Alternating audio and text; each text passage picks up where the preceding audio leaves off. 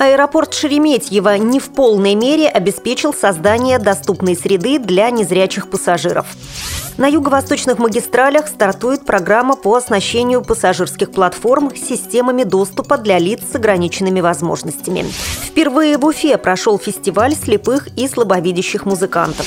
Далее об этом подробнее в студии Наталья Гамаюнова. Здравствуйте! Здравствуйте!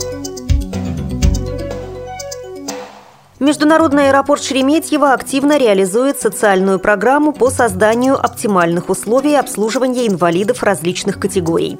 Программа направлена на дальнейшее превращение Шереметьево в аэропорт без барьеров.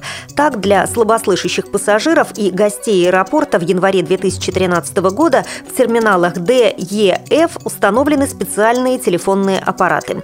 Их преимуществом является увеличенная громкость в трубке, совместимой со слуховым аппаратом, а для возможности использования телефонных аппаратов слабовидящими и слепыми людьми установлена клавиатура, оборудованная шрифтом Брайля.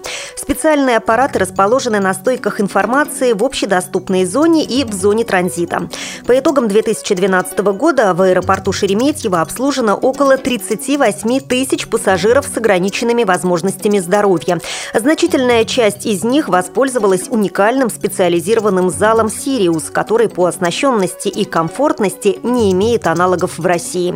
Международный аэропорт Шереметьево предлагает маломобильным группам персональную помощь при нахождении в терминалах, посадке и высадке из воздушного судна. Для этого пассажир должен обратиться на стойку информации, регистрации, позвонив по каналу связи с интерактивной стойки «Тачскрин» или заблаговременно сообщить в аэропорт о планируемом путешествии по каналам обратной связи. Все услуги для пассажиров с ограниченными возможностями здоровья в аэропорту Шереметьево предоставляются бесплатно. Как считает член Общественного совета Министерства транспорта Российской Федерации Сергей Ваншин, аэропорт Шереметьево еще не в полной мере обеспечил создание доступной среды для незрячих пассажиров.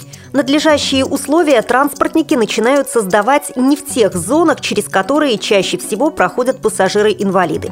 В Шереметьево это зона международных полетов, но не внутренних, которой больше всего и пользуются авиапассажиры с инвалидностью, пояснил Сергей Ваншин.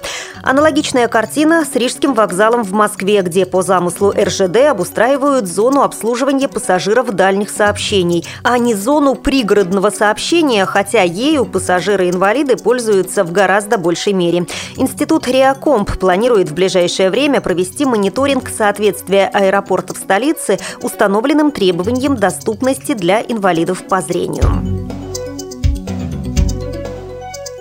В этом году на юго-восточных магистралях стартует программа по оснащению пассажирских платформ системами доступа лиц с ограниченными возможностями, рассчитанная на период до 2020 года. В этом году под маломобильных групп граждан будет адаптировано более тысячи пассажирских платформ. В основном работы будут проведены на малых станциях Боровое и Дубовка. Такого до настоящего времени еще не было, сказал начальник юго-восточной дирекции пассажирских обустройств Андрей Артамонов. Артамонов. Программа реализуется в рамках проекта «Реконструкция вокзального комплекса пригородных пассажирских перевозок». Как отметил Андрей Артамонов, сумма затрат на эти цели в 2013 году составит 14 миллионов рублей. Общая сумма финансирования работ на период действия программы составит 86 миллионов рублей. В Уфе впервые прошел музыкальный фестиваль слепых и слабовидящих музыкантов «Живой звук». Главным условием участия стало выступление коллективов без фонограммы. По мнению самих музыкантов, участников конкурса, очень важно представить зрителям свое творчество и найти отклик в их сердцах. Это помогает оторваться от бытовых проблем и просто провести время с удовольствием. Сегодня мы впервые исполнили свои новые песни. Можно сказать, у нас сегодня премьера. Мы сегодня выступаем первыми, но все все девушки довольно собранные. Делятся впечатлениями участницы «Виа Рапсодия» из Белорецка. В концерте приняли участие и гости из Мелеузовского района. Участники Виа Аманат исполнили попури из песен на башкирском языке. В программе состоялось выступление уфимской рок-группы Stone Flash.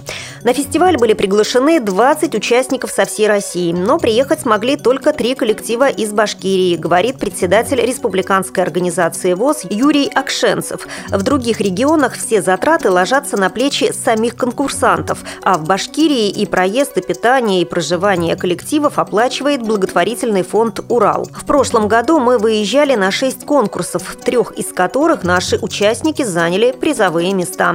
Минувший фестиваль стал одним из 50 запланированных в этом году мероприятий Республиканского общества слепых. На их организацию благотворительный фонд «Урал» выделил 2,5 миллиона рублей. Участники и организаторы надеются, что фестиваль может стать хорошей традицией Башкирии. Вы слушали информационный выпуск.